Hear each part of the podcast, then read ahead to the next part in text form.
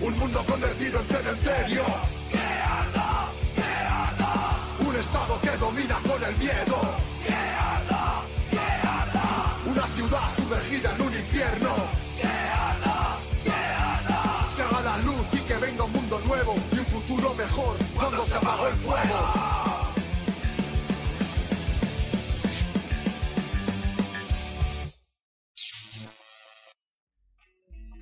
Vanguardia Obrera. Opinión y análisis político.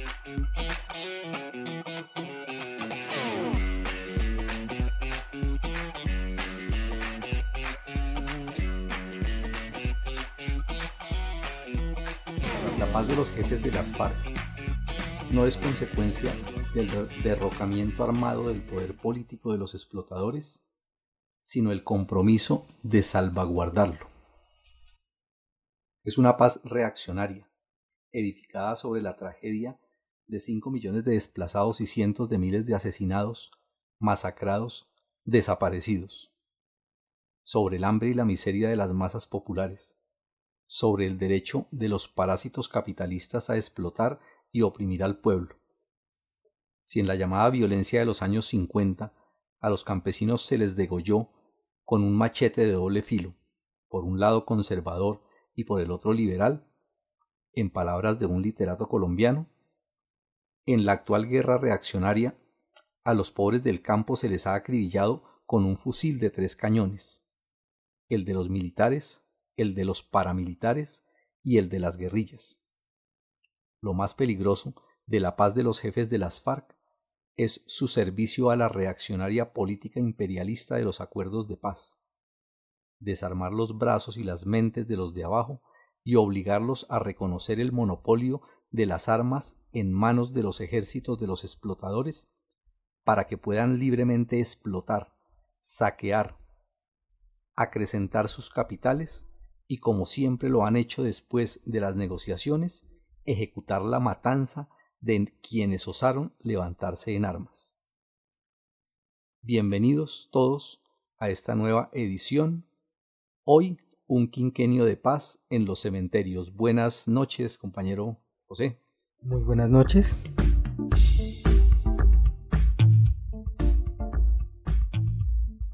Al cabo de cinco años de la firma del Acuerdo de Paz entre el gobierno de Santos y los jefes de las FARC, los hechos son hoy los portadores de la verdad. Este quinquenio de cruenta guerra contra el pueblo enseña a fuerza de terror, sangre y muerte a desechar las ilusiones en la paz con los opresores, en la paz con los enemigos de clase. ¿Qué dijeron los comunistas en su momento y cuánta razón tenían? Lo veremos en nuestro episodio 44. Bienvenidos a Vanguardia Obrera. Bueno, vamos a entrar en, en materia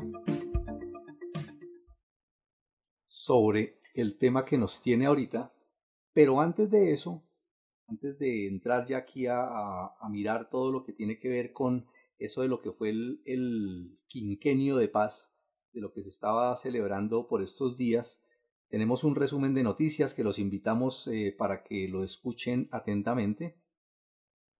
Lo más destacado de la semana. Buenas noches. Y en las noticias de esta semana. El pasado 25 de noviembre, las banderas contra la violencia hacia la mujer se levantaron en las calles de algunas ciudades de Colombia y de diferentes partes del mundo. Ese jueves se conmemoró una vez más el día en que millones levantan el puño para luchar contra la violencia basada en género, la que viola, asesina y maltrata a la mujer de diferentes formas. Y a lo que se le suma la impunidad con que la justicia burguesa encubre a los opresores machistas. Bloques combativos, en su mayoría compuestos por mujeres, recorrieron algunas ciudades coreando cantos, consignas de lucha y denuncia contra el podrido Estado burgués y sus instituciones, como la Policía Nacional, Medicina Legal y el Poder Judicial que pone trabas y dilaciones a investigaciones de los casos por feminicidio. Viva la mujer combativa y revolucionaria. Mujeres como esclavas, nunca más. En Cádiz, España, los obreros que venden su fuerza de trabajo a diferentes empresas metalúrgicas entraron en huelga exigiendo sus derechos laborales, como un alza salarial, contratos en mejores condiciones y contra la ola de despidos que ha dejado sin sustento a los obreros y sus familias. El Estado español actuó defendiendo los intereses de los capitalistas y para ello envió a la policía con tanques de guerra, tanquetas. Los perros guardianes del Estado usaron sus bolillos o porras y cañones de agua para dispersar las manifestaciones de solidaridad en apoyo a los obreros que se organizaron en barricadas para resistir la violenta embestida estatal. Los jefes de algunas centrales sindicales, que se abrogaron el derecho de negociar a espaldas de los obreros, firmaron acuerdos con los patronos, por lo que el conflicto empezó a debilitarse. Pero con la resistencia aún de cientos de obreros, de otras fábricas incluso, que se niegan a aceptar lo que firman a sus espaldas, la lucha continúa y necesita de la difusión y solidaridad de la clase obrera a nivel mundial. Y en las noticias del movimiento comunista internacional, la semana pasada, específicamente el 24 de noviembre, se realizó la campaña internacional de apoyo a la guerra popular en la India. Aquí algunas de las actividades que se realizaron en el mundo. En Estados Unidos, el Comité de Apoyo de la Tribuna del Pueblo de Austin, Texas, y los revolucionarios de Eugene, Oregón, dieron discursos y celebraron eventos educativos sobre la guerra popular en la India. En Túnez, el partido miembro del Comité de Apoyo produjo carteles de propaganda y se difundió una declaración a las masas tunecinas en la lucha y a las masas árabes. Los camaradas de Afganistán enviaron un mensaje del Comité de Apoyo, el cual pueden conocer en el blog da Cibao Rojo. En Italia, en la ciudad de Palermo, realizaron asamblea de trabajadores y enviaron un mensaje de solidaridad. En la ciudad de Milán realizaron jornada de agitación en el consulado de la India. En Noruega, en la ciudad de Bergen, se realizaron pintas con el lema Apoye la guerra popular en la India. Y viva el Partido Comunista de la India Maoísta. Honor eterno al presidente Gonzalo. Y viva el maoísmo. En España, en la ciudad de Madrid, realizaron mitin al frente de la Embajada de la India, carteles y pintas en varias ciudades denunciando al fascista Modi y la operación genocida Prahar. En Galicia se organizaron también varias jornadas de pintas, carteles y concentraciones. Los camaradas del Ecuador realizaron un comunicado de apoyo, el cual pueden conocer también en el portal da Cibao Rojo. En Dinamarca se colgaron pancartas frente a la Embajada de la India en Copenhague con el lema Abajo Prajar 3, victoria de la guerra popular en la India.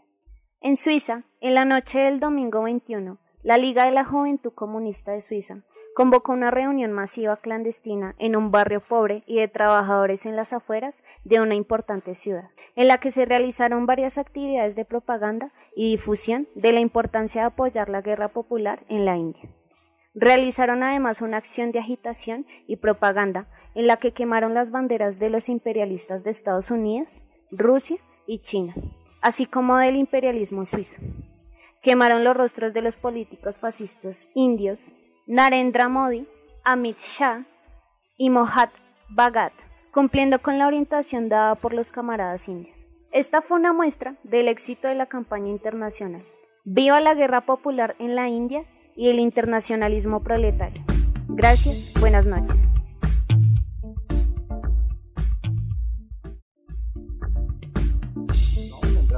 En materia aquí con este tema que tiene que ver con lo que eh, se acaba de cumplir el pasado 24 de noviembre, con lo que se llamó el quinquenio, los cinco años desde que se firmó el acuerdo de paz entre el gobierno y los jefes de las Fuerzas Armadas Revolucionarias de Colombia, FARC. Es un tema de mucho interés y que hay que eh, analizarlo muy bien porque parte de un tema que es muy sentido en general pues por, por cualquier persona en cualquier parte del mundo, pero especialmente en un país como Colombia que ha sido escenario de una paz durante de, una, de un escenario de guerra durante tantos años, donde ha habido tantos muertos, tantos desplazamientos, tantos enfrentamientos, donde hay varias generaciones que no han conocido eh, esa condición de paz que es la que todo el mundo eh, anhela es un, es un acuerdo pues que, eh, que, efectivamente el pueblo colombiano eh, quiere y honestamente quiere vivir en paz y se crearon muchas expectativas alrededor de lo que fue ese proceso que duró tanto tiempo de buscar acuerdos con la guerrilla de las FARC y obviamente también lo que se viene trabajando con los acuerdos con el ELN. Eh, y hace cinco años eh, se dio ese hecho que para muchos fue un hecho histórico de que por fin se lograra firmar un acuerdo de paz entre los jefes de esa guerrilla y el gobierno, creándose una expectativa muy grande. Eh, lo que se presentó pues ya eh, fue una reunión pues con muchas celebraciones, con muchas declaraciones y por fin dijeron llegamos a ese primer quinquenio, alborozados pues por lo que se presentó y tenemos que mirar pues creo yo la, lo que se presenta porque lo que se vio fue realmente un espectáculo eh, con esa conmemoración. Eh, creo que José estuvo tuvo también la oportunidad de verlo y de presenciar cómo fue que todos ellos se reunieron para darse abrazos en esta conmemoración. Indudablemente eh, vino el jefe de la ONU mm, después de que Santos y Duque no se hablaban, se estrecharon la mano fervorosamente y hasta Timochenko se sentó con Santos a tomar cerveza celebrando el quinquenio, cerveza artesanal hecha por los excombatientes de las FARC y en general mm, todos se dedicaron a decir que la paz marcha muy bien, escondiendo lo que hay detrás de toda esa parafernalia que armaron y sembrando la ilusión en la gente de que todo marcha viento en popa, que la paz es posible y que vamos en ese carro aceleradamente a, conquistarla, aunque por supuesto dicen todavía falta. Pero ese es el, el análisis de lo que hay que hacer hoy, contrarrestando esa el mensaje pues que se encargaron de dar, de sembrar ilusiones falsas, de amañar los hechos y de crear y de seguir creando falsas expectativas entre la gente, entre las masas populares que a diario son violentadas y están sufriendo o siguen sufriendo esta guerra reaccionaria contra el pueblo. Es muy cierto. Yo creo que para, para entrar en, en contexto del desarrollo del tema tenemos que poner como dos escenarios eh, que están relacionados pero que hay que tenerlos en cuenta porque son distintos. Lo primero es eh, la posibilidad de tener paz. Es decir, qué es lo que se necesita, cuáles son las condiciones eh, sobre las cuales se puede hablar de que hay paz. Es decir, la paz es simplemente un, un tema de anhelo y de buena voluntad de los seres humanos, de que todos nos pongamos de acuerdo en que queremos la paz, de que queremos vivir en paz. Eh, es posible realmente construir esa paz en, en las actuales condiciones. ¿O qué representa eso? Pues realmente porque eso es uno de los aspectos, ¿no? La expectativa que siempre crearon y que muchos, eh, eh, o efectivamente, y, de, y, muchos con seguridad de muy buena voluntad, soñaron con que ese acuerdo y lo que se estaba presentando ahí podía llevar a una paz para la población, para la sociedad colombiana en su conjunto. Y el otro aspecto tiene que ver con los objetivos, es decir, lo que se propusieron realmente con la firma de ese acuerdo de paz, para juzgar si realmente se ha avanzado en esos propósitos o eso está a medias o eso está olvidado. ¿Cuál fue el, gran objetivo eh, dicho por ellos mismos respecto a ese acuerdo de paz firmado con las FARC? El gran objetivo dice textualmente, acuerdo final para la terminación del conflicto y la construcción de una paz estable y duradera es decir, relacionar la terminación del conflicto que, tenían las guerrillas con el Estado directamente con la construcción de una paz estable y duradera. Y los puntos del acuerdo, eh, después de muchas discusiones, los puntos del acuerdo fueron básicamente seis. El primero, hacia un nuevo campo colombiano, relacionado este, este asunto con el tema de una reforma rural. Es decir, han avanzado en ese, en ese propósito algo gaseoso, pero que visto desde las dos orillas, pues se, se decía pues una mejor condición para la gente que vive en el campo, una reforma rural, o lo que se ha presentado es un incremento del el despojo violento. El segundo punto tiene que ver con la participación política. Lo llaman apertura democrática para construir la paz.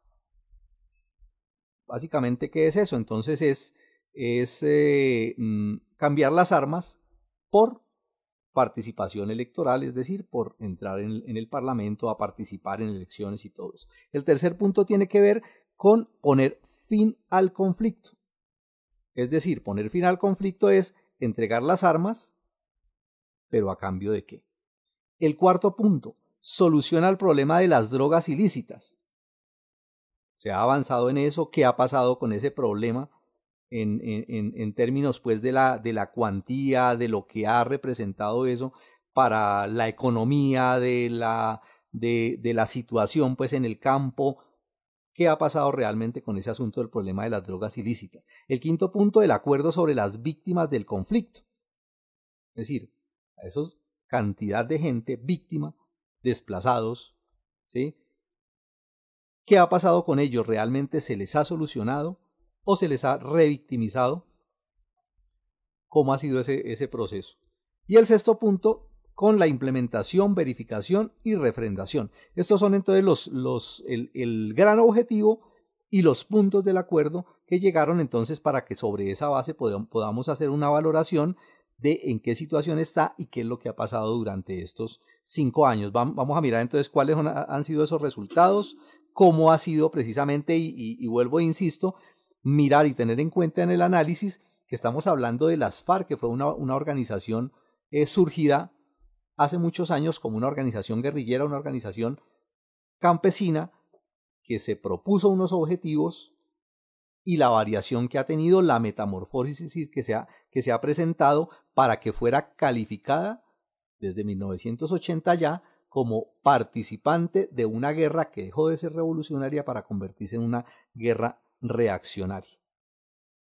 Entonces quiero darle la palabra a José para que nos comente a ver qué opiniones tiene al respecto. Eh, solamente hay que confrontar eh, lo que prometieron eh, con el tal acuerdo de paz y uno de los puntos iniciales y tal vez el, lo fundamental y que estaba planteado por la FARC durante su existencia fue de una reforma agraria integral. Eh, y lo que podemos hoy observar es que no, no ha habido tal reforma agraria en favor de los pobres, sino todo lo contrario. Mm, lo que se presentó con la firma y posteriormente fue la legalización del despojo de los 10 millones de hectáreas que fueron convertidas en propiedad privada de los grandes empresarios.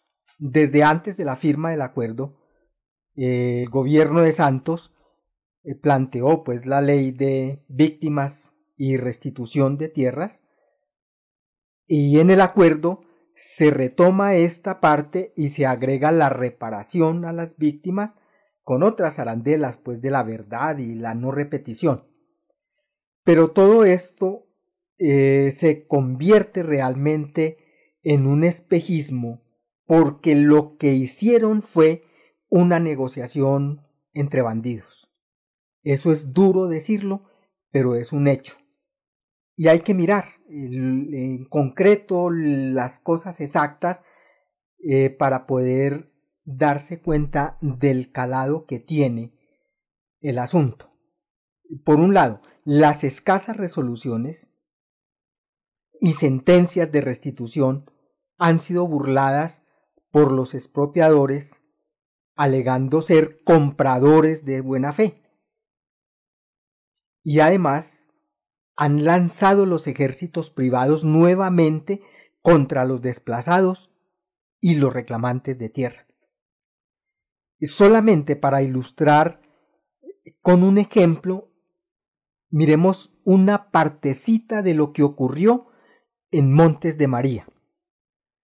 Eh, seguramente todos recordamos las horripilantes matanzas de campesinos en el Chengue y el Salado, por la crueldad y la hazaña con que fueron cometidas. Sin embargo, esas dos que todos eh, conocemos y nos acordamos fueron apenas un par entre las 42 ocurridas en la región entre 1995 y el 2005 por parte del paramilitarismo con los bloques Héroes de los Montes de María y los del Canal del Dique. Después de las masacres las tierras fueron ocupadas por testaferros y luego una parte de ellas, eh, que son 6.600 hectáreas, fueron vendidas o compradas por la empresa Argos que hace parte del grupo empresarial antioqueño, casualmente, alias el cartel de Medellín. Igual sucedió con la empresa agropecuaria Carmen de Bolívar, cuyo principal accionista, dicho sea de paso, es el señor Álvaro Uribe Vélez, el jefe de la mafia y el paramilitarismo, quien esa empresita compró más de 60 mil hectáreas. Cuando los campesinos reclamaron sus tierras, apoyándose en la ley 1148 del gobierno de Santos, proclamada en el 2011, Argos declaró que no tenía idea de la procedencia de estas tierras. Por lo tanto, la compra que hizo fue de buena fe. Lo mismo argumentó la empresa agropecuaria Carmen de Bolívar. Inocentes palomitas que no sabían ni del Chengue, ni del Salado, ni de las otras 40 masacres presentadas en la región. Resumiendo, las 160 fincas que usurpó el GEA con Argos fueron legalizadas al amparo de esa ley que se supone para las víctimas y de la restitución de tierras. Eh, los artífices de esos, pues sabemos que fue el señor Juan Camilo Restrepo, eh, que se inventó los artículos del 98 al 100, donde se legalizaba toda la política de los compradores de buena fe, inspirados por la señora María Fernanda Cabal y toda la recua de la mafia uribista en el gobierno. Le agregaron a esas otras cosas, ¿no? Que una vez demostrado ante un juez que supuestamente no sabían de la guerra en la zona y las presiones para vender de parte los campesinos permitía que el Estado les devolviera todo el dinero invertido en la compra. Es decir, el Estado les pagaba a esos compradores de buena fe lo que habían invertido en la tierrita. Pero ahí no para la burla para los campesinos. La misma ley les da el derecho de uso a los expropiadores, es decir, a los despojadores, a los señores compradores de buena fe, con algo que llaman derecho de superficie, es decir, que en los casos, que son muy poquitos, en que la ley le reconoce la propiedad a los campesinos despojados, al comprador de buena fe le otorga el uso de la tierra hasta que dure el cultivo que plantó en ella, mientras que a los directamente despojados, es decir, a los campesinos desplazados, solo le reconoce una miserable renta, que no pasa al año de 10 millones de pesos. Y justamente en los montes de María los cultivos principales son de palma de aceite y árbol de teca, es decir, de cultivos de larga duración y por tanto les da el derecho de superficie.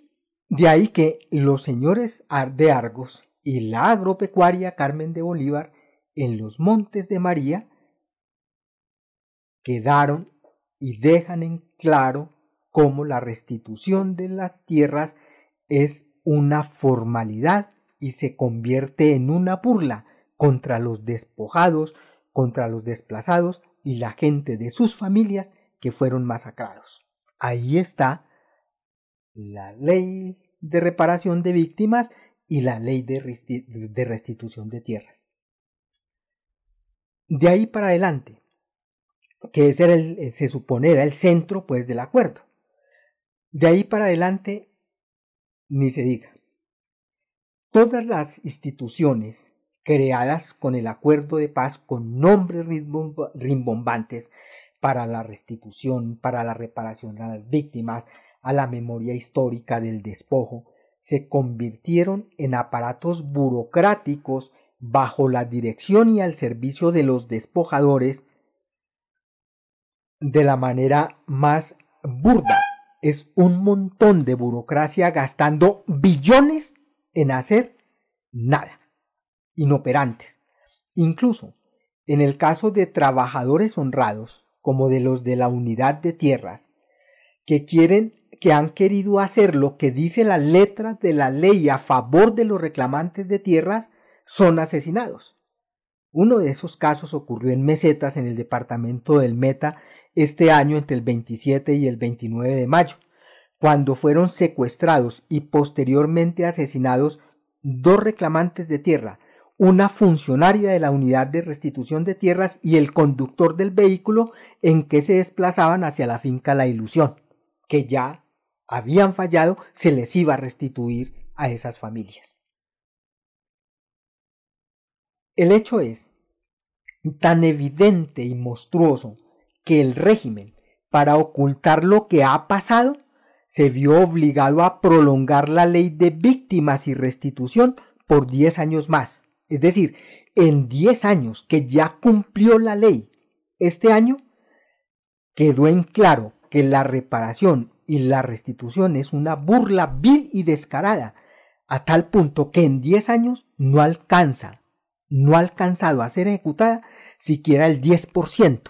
A ese paso se van a demorar un siglo en la tal restitución, es decir, es una burla eh, terrible contra la gente a la cual masacraron, eh, contra la gente que fue despojada de sus tierras y además de eso revictimizada en las ciudades y además de eso está siendo asesinada por reclamar la tierra que les fue arrebatada.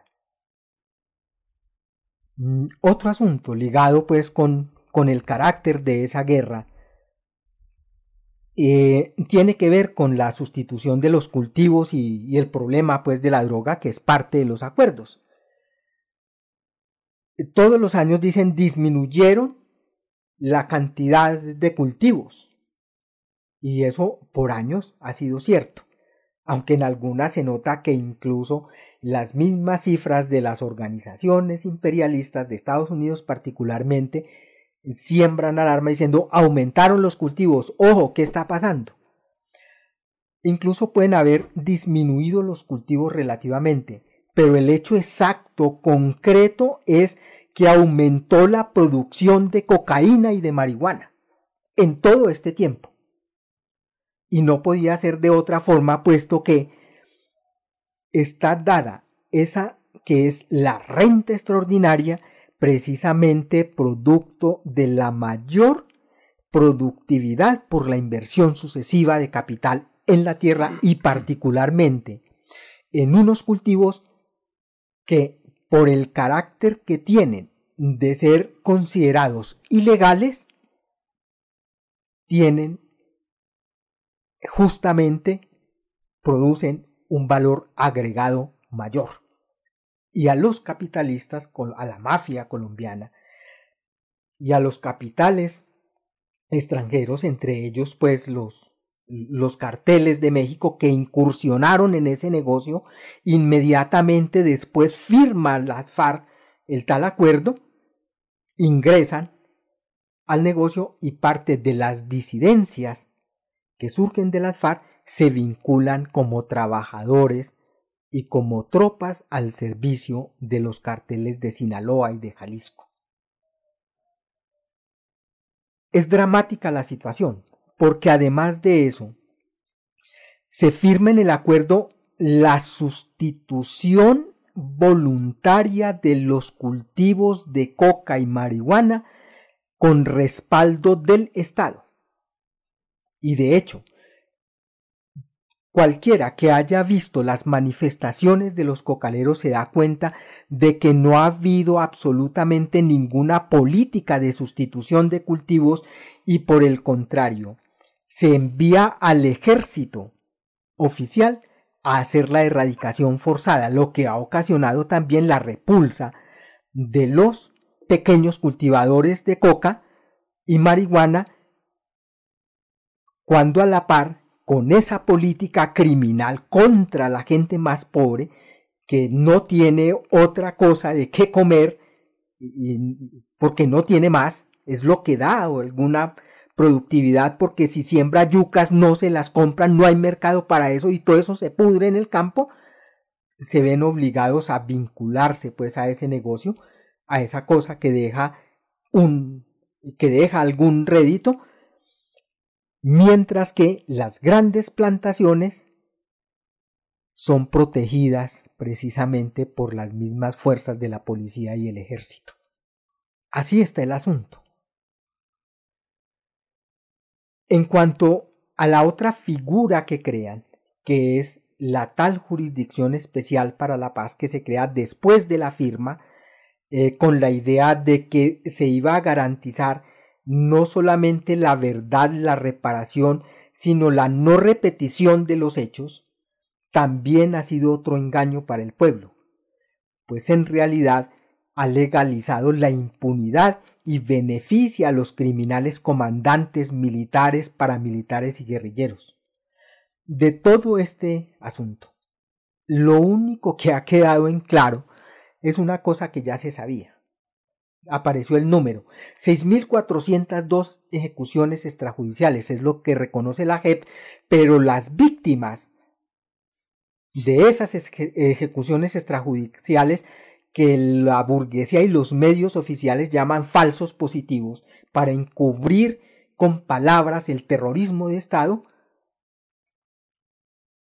y que fueron cometidas por las fuerzas militares durante el gobierno de Álvaro Uribe Vélez, aparecen apenas los militares, algunos militares involucrados en los asuntos, pero los principales cabecillas de esa matanza que son Uribe y Santos justamente, siguen campantes y como angelitos, es decir, inocentes completamente de un asunto en el que fueron el cerebro y los jefes directos, políticos directos de semejante carnicería. Ni siquiera toda la verdad ha salido a luz. Mm, ha salido lo que los guerrilleros, los jefes guerrilleros han confesado en cuanto a secuestros, en cuanto al resto, pues a, a, gran parte de los, de los crímenes que cometieron, al punto que incluso la Comisión de la Verdad, supuestamente creada también para averiguarla toda y decirla toda, nada, tuvieron que prolongar por seis meses más ya se cumplió. La tuvieron que prolongar por seis meses más la tal comisión porque la verdad está en pañales y no se va a saber. Es decir, se va a saber lo que el pueblo ya sabe, lo que no pueden esconder. Por consiguiente, solo se sabrá una parte de la verdad. La completa va a ser ocultada, ya que detrás de las masacres el asesinato de dirigentes y luchadores populares, detrás del desplazamiento y el despojo, están los, representantes políticos de la mafia y el, paramilitarismo y los grandes grupos monopólicos los y los imperialistas. Y de esos ya se sabe. Detrás de masacres eh, como las ocurridas en, en Urabá está la chiquita Brands, auxiliadora y financiadora de, de los Castaños, y otras, que también una parte de eso el pueblo ya lo sabe. Lo que sí se ha cumplido de los acuerdos en lo que tiene que ver con la participación en política y la apertura democrática que llaman, es que los jefes arrepentidos de las FARC terminaron allá en el estercolero parlamentario, sirviendo con su presencia a darle barniz democrático a esa feroz dictadura criminal de la mafia. Mientras los jefes disidentes, en el caso pues de Iván Márquez y Santrich, que no renegaron del acuerdo, sino que renegaron y retomaron eh, las armas, entre comillas, porque les habían hecho conejo, realmente las retomaron para seguir en los negocios, vinculados pues a las mafias de la coca y a la minería. Que si se mira, si se mira los, los seis puntos del, del acuerdo, realmente el único eh, que, que, tuvo pues algún, algún desarrollo de, de eso, de ese compromiso fue ese segundo, ¿no? Esa participación política que en últimas era eh, esos jefes eh, que ya estaban, que ya habían renegado pues del, del, camino revolucionario hace muchos años, que sabían que lo que les esperaba era la muerte como al resto de sus jefes, de, de, sus compañeros pues en la dirección de las FARC, eh, simplemente la otra opción era negociar, ¿sí? entregarse y entregar armas eh, y a cambio de puestos burocráticos, de, de, politiquear y entrar pues en esa contienda que es a donde han terminado pues otros tantos pues en otros acuerdos de paz, ¿no? Que ha sido el mismo camino recorrido en, en, otros acuerdos como lo de Belisario y, ¿Sí? y en muchos otros, ¿no? Sí, lo de las FARC, lo de la renovación socialista, fin. Exacto. De mm. resto, de resto, en todos los puntos si se miran esos seis puntos, absolutamente ninguno ha tenido un desarrollo real. Ninguno ha tenido un desarrollo real. Incluso algunos ha sido pues al contrario, no se ha intensificado. Mm, claro. Y hay que hablar de eso. Porque la tal paz que anunciaron, la paz social, el fin del conflicto, anunciada por los imperialistas, por las clases dominantes y los demócratas pequeñoburgueses, que hicieron la alaraca más grande con eso y que todavía siguen haciéndole alaraca eso, realmente ha sido la paz de los cementerios, ha sido la continuación de la guerra contra el pueblo, que en este tiempo, solamente eh, para hablar de enero del año pasado a principios de noviembre de este año, han ocurrido 179 masacres. En promedio, se han presentado en el transcurso de estos cinco años 100.000 desplazados. En este año van 110.000 desplazados, en solo este año. El, el desplazamiento, a propósito de esa de ese dato, los de Indepaz que sacaron recientemente un informe, dice que el desplazamiento forzado ha victimizado a más de 250 mil personas, con impacto en 50 municipios en lo que va corrido desde la firma de ese acuerdo de paz. Sí. Eh, a eso se suma el asesinato de 1.270 dirigentes y luchadores populares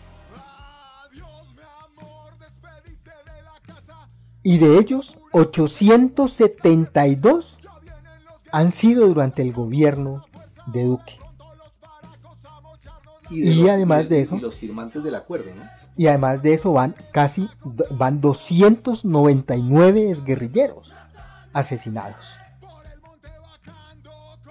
Es decir, es la continuidad de la guerra contra el pueblo, es la hazaña de las clases dominantes contra la base guerrillera que confió en esos dirigentes y entre otras, dicho también sea de paso, a las cuales se, burla, se les burlaron también de lo que habían, les habían prometido. Ningunos tales emprendimientos, ningún apoyo real, eh, confinados muchos de ellos todavía, eh, miserables, en su mayoría. Es decir, en unas condiciones terribles, mientras sus jefes eh, andan orondos y dándose la buena vida eh, con las gabelas que le entregó la burguesía. Y esa es la paz pues que pueden dispensar, que han dispensado y pueden dispensar los viejos y los nuevos dueños de las tierras. Esa es la paz que preconizan los empresarios y sus representantes en el gobierno. Esa es la paz del régimen de la mafia y los paramilitares, eh, porque en últimas esa paz sirve es a la profundización del capitalismo en la agricultura y en especial al incremento de la renta extraordinaria de la tierra que da la minería, las plantaciones de coca y marihuana, que es la base mm, formidable de un negocio, de, ese negocio que es el procesamiento y comercialización pues, de los psicotrópicos. Ahora, el, el tema de, de, si eso, de si eso era previsible, de, de, si todo ese camino que iba a recorrerse era, era como el derrotero pues por donde iba a caminar, eh, hay que decir que muchos y, mucha gente pues realmente de, de, de izquierda, eh, honestos, que seguían todavía con la idea de que esas organizaciones guerrilleras eran las organizaciones guerrilleras pues que surgieron como, como fuerzas pues de, de eh, antiimperialistas y contra la explotación y luchando pues por los intereses del pueblo, que eran los guerrilleros pues queridos por la población, seguían todavía realmente de manera romántica creyendo en eso.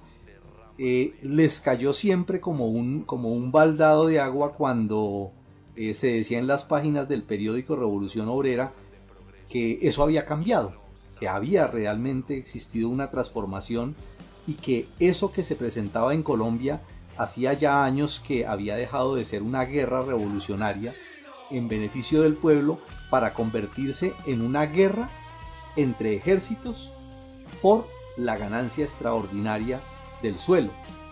Y creían, efectivamente soñaban con que ellos iban a poder construir un panorama y unas nuevas condiciones de paz. Sin embargo, hoy podemos decir que cinco años después, lo que se dijo desde las páginas del periódico Revolución Obrera eh, se ha refrendado con los hechos. Estuve mirando el, el editorial del 29, precisamente hoy, 29 de noviembre de 2016 es decir, hace exactamente cinco años, que lo pueden consultar en, en las páginas del, del, periódico en el portal. Una partecita del editorial es, decía esto. En un lánguido acto se firmó nuevamente el acuerdo de paz entre el gobierno y los jefes de la guerrilla de las FARC. Un acto famélico antecedido por la muerte de dos guerrilleros en la semana y el acumulado de por lo menos 200 dirigentes campesinos asesinados en lo que va corrido del año, según voceros de varias organizaciones de derechos humanos. Una escandalosa cifra que debería alertar a los más testarudos pacifistas y que deja en evidencia la cruda verdad. La paz de los ricos es guerra contra el pueblo. Es decir, era un asunto que ya se advertía, que ya desde, desde la posición pues, de los comunistas eh, se ponía en evidencia y tenía que ser así porque esa guerra se había transformado en una, en una guerra reaccionaria y porque ese acuerdo de paz no iba a traer realmente una reforma agraria en favor de los pobres, sino que lo que iba era, lo que explicaba ahora José, a legalizar lo que ya se había presentado. Es decir, ya era un hecho cumplido el despojo violento de 10 millones de hectáreas.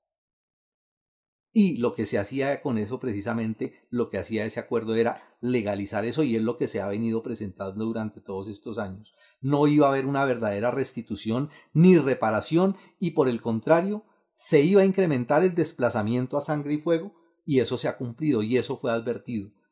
Y también se decía desde esa época que a esos jefes de las FARC se les estaba era comprando con puestos burocráticos y carreras políticas mientras que para las bases lo que iba a haber era persecución y bala. Y eso muchos lo criticaron y muchos decían que eso era mentira, que eso era izquierda, que eso era una posición de derecha, de los comunistas, ¿sí? que eso era contrario a ese anhelo de paz y que a ese proceso democrático que estaban encabezando los jefes de las FARC, pero era una mentira realmente porque la guerra contra el pueblo no se iba a acabar. Entonces, es un problema que nosotros tenemos que entender bien y poder juzgar porque precisamente lo que se ha presentado durante estos años es la demostración de que todas esas expectativas que había que, que se habían creado entre la gente de que iba a haber realmente un proceso de pacificación y de restitución de tierras y todo lo que ya hemos hablado Toda esa gente que creía en eso, hoy la inmensa mayoría lo que guarda es un silencio.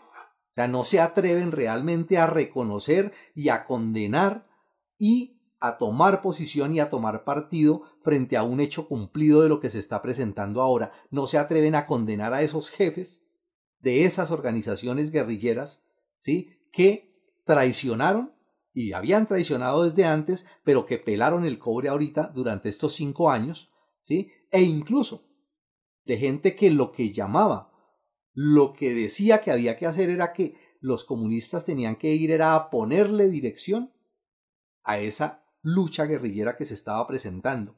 Y en su momento incluso algunos lo intentaron y terminaron cargándole ladrillo y convirtiéndose en idiotas útiles de esas organizaciones untadas de narcotráfico, ¿sí? pero posterior a eso y ya con los hechos cumplidos simplemente guardan silencio y no se atreven a reconocer que se equivocaron y que hicieron análisis incorrectos o que cometieron un error al guardar silencio frente a este, a este hecho cumplido, ¿sí? Cuando realmente de lo que se trata es de reconocerlo, pero además de eso, también de llamar a lo que hay que hacer, ¿sí? Porque también hay que, hay que, quiero, quiero yo también plantear el tema de que si algo trajo de bueno, si algo trajo de bueno, eso fue que quitó de en medio por lo menos una parte de ese ideario, de esa idea que lo que se había convertido era en una cortina de humo para el pueblo, que todavía confiaba, que tenía esperanzas en que las FARC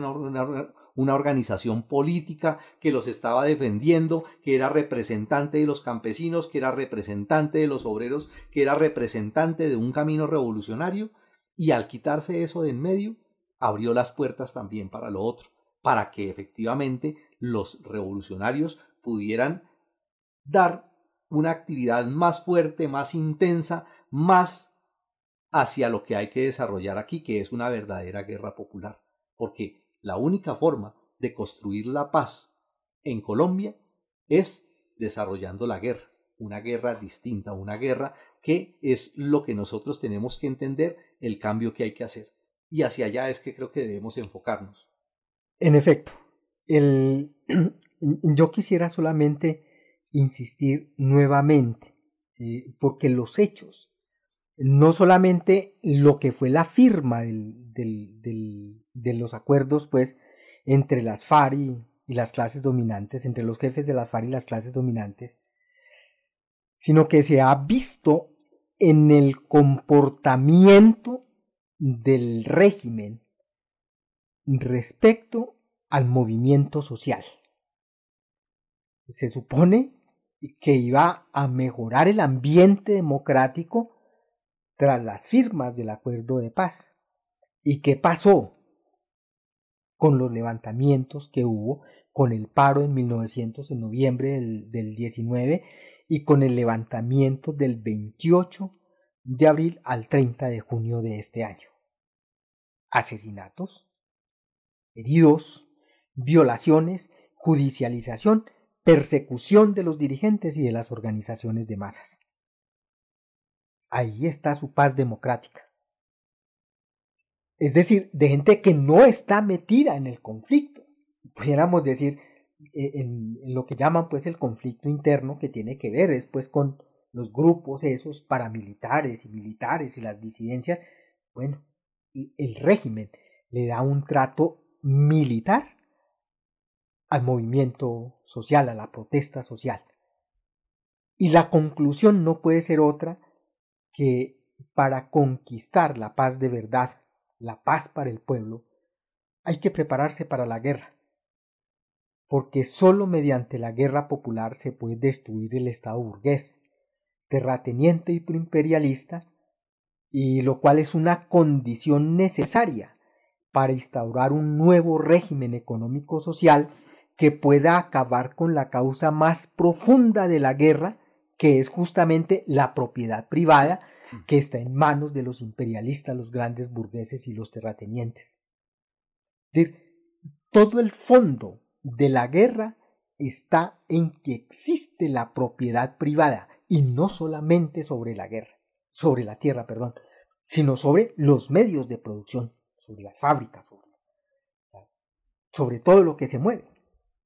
En esa perspectiva, ahora mismo, el pueblo no tiene otro camino sino prepararse para los nuevos levantamientos, y ello implica también, por consiguiente, prepararse y organizarse militarmente, porque no puede seguir respondiendo a la violencia reaccionaria con piedras. No puede responder a las balas oficiales y paramilitares con piedras.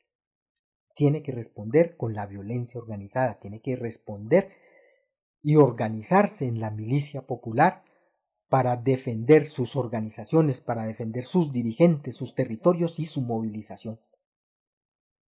Una tarea pues que por supuesto se debe llevar adelante junto con la propaganda e incluso organizando clandestinamente a los policías y soldados al interior de las fuerzas militares.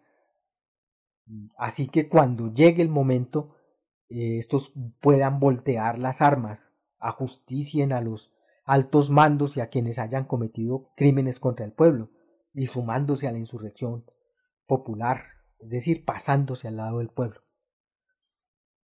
Y es necesario decirlo así y decirlo con todas las letras, porque además de eso, la paz definitiva para los pueblos del mundo solo puede venir con el triunfo de la revolución proletaria mundial y la instauración del socialismo en todos los países porque mientras existe el imperialismo no podrá haber paz.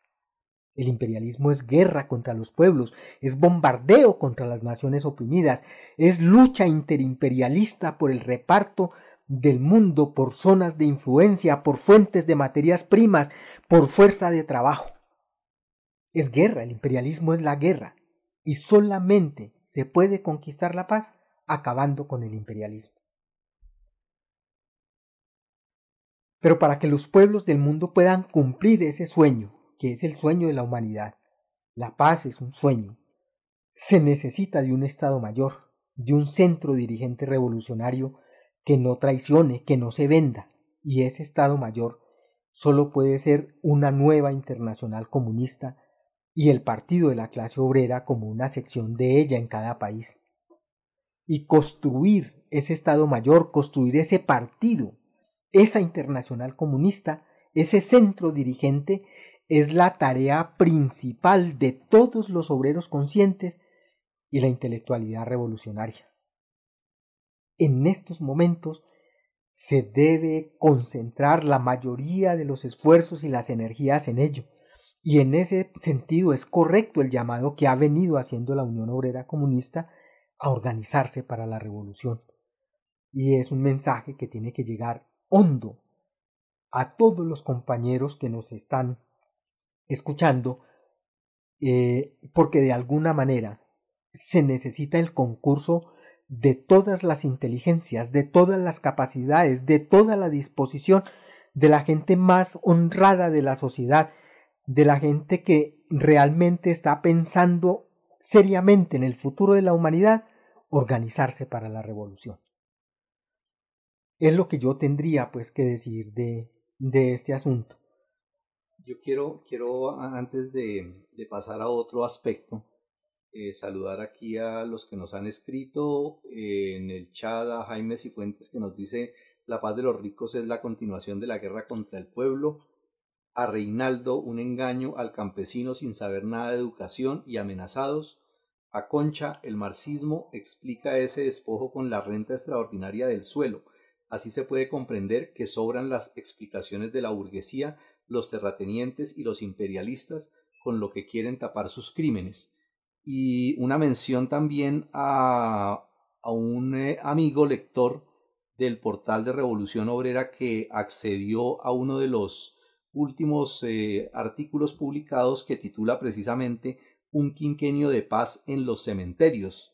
En el portal eh, ustedes deben saber que pueden también escribir sus comentarios a los artículos que están ahí publicados y a ese editorial le escribió Lucio, completamente de acuerdo con el análisis del, del RO.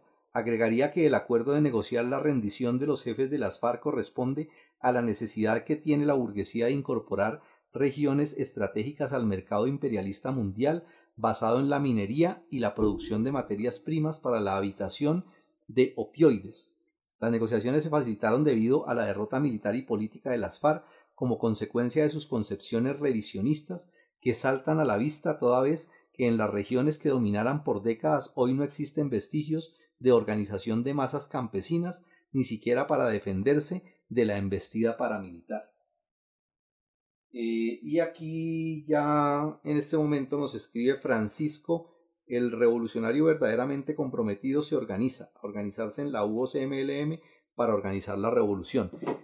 Eh, si uno mira la situación en la que se encuentra eh, ahorita después de estos cinco años, eh, tendría uno que ver, primero concluir que efectivamente el tema de la paz es un, de, la paz para el pueblo es un tema que tiene que ver con otros, con otro escenario distinto.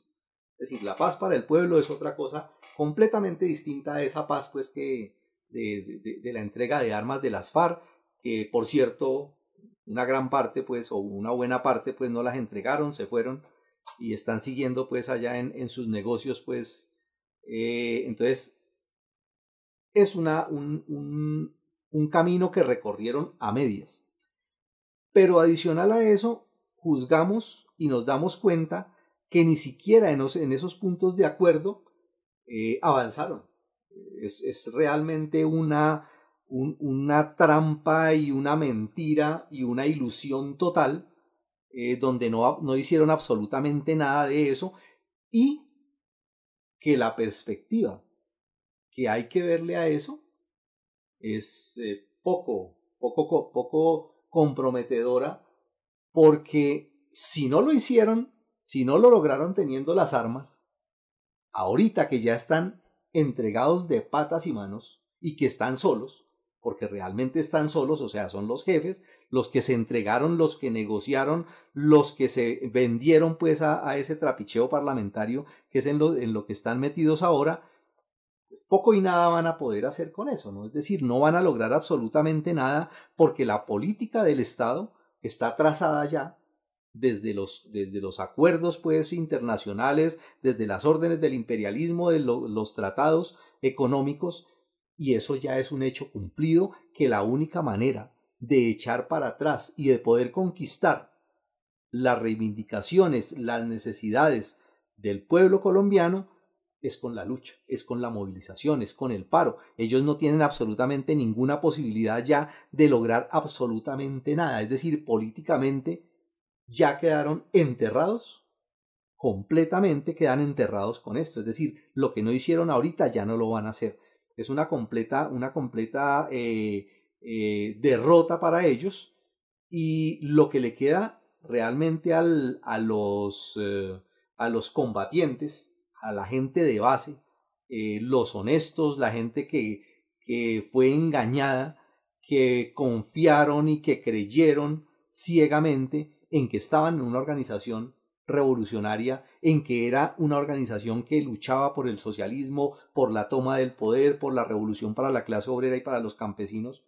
el camino que les queda ahorita es realmente abandonar absolutamente eso, es decir, ya reconocer un hecho cumplido, ya dejar de, de, de, soñar con esa posibilidad y darse cuenta que el camino está en otro lado, que se necesita una guerra, que hay que hacer una guerra, pero una guerra distinta que esa orientación política que había desde esa organización de las FARC o la que tiene el ELN o todos, e, todos esos reductos pues, de otras organizaciones que hay en estos momentos alzados en armas no tienen que ver absolutamente nada con el camino revolucionario que necesita el pueblo colombiano, que necesitan los obreros y campesinos, que necesita el proletariado agrícola, y es que es avanzar en una verdadera guerra popular que construya realmente desde abajo, desde las masas armadas, un poder del pueblo, es decir, el pueblo armado y organizado. Y ese es el camino y esa es la perspectiva luminosa que tienen todos esos combatientes que honestamente sí quieren avanzar por el camino de la revolución. ¿Sí? Y que es el mejor homenaje que le pueden hacer a esos compañeros que murieron engañados por esos jefes que traicionaron a la revolución desde hace muchos años.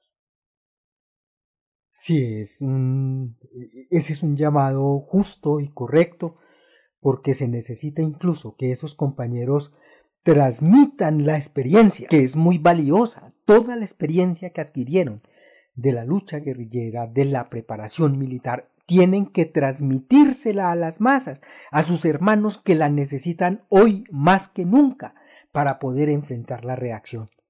Ellos tienen mucha sabiduría, mucho conocimiento para transmitirle a su gente, a sus familias, a sus hermanos campesinos, a sus hermanos obreros. Hoy, en estos momentos, se necesita de esa experiencia que ellos tienen. Y si por ahí derecho, me imagino que algunos habrán guardado también un arma, esas las necesita el pueblo ahorita. Como dijo un, ya para terminar, como dijo eh, en uno de los escritos también del periódico Revolución Obrera, deben prepararse para otra guerra distinta que ponga fin a la injusticia y a la violencia reaccionaria de las clases dominantes, instaurando con los fusiles de los obreros y campesinos la República Socialista de Colombia. Entonces, solo entonces, sí se sentarán las bases para empezar a construir la paz que anhela y necesita el sufrido pueblo colombiano.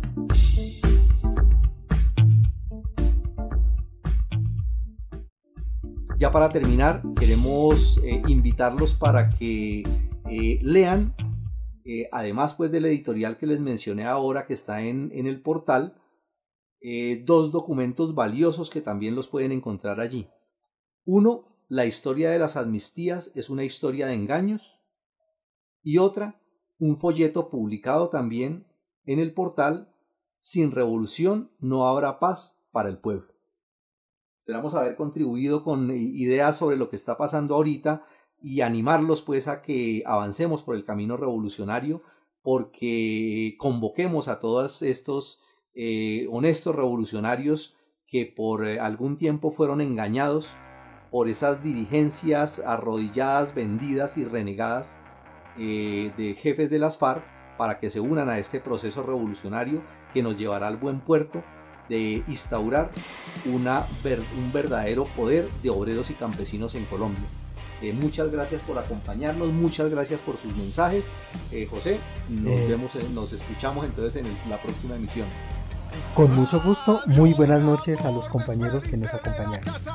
Hay que apurarse que la muerte está que pasa. Ya vienen los guerrillos a sacarnos a la fuerza o de pronto los baracos a mocharnos las cabezas.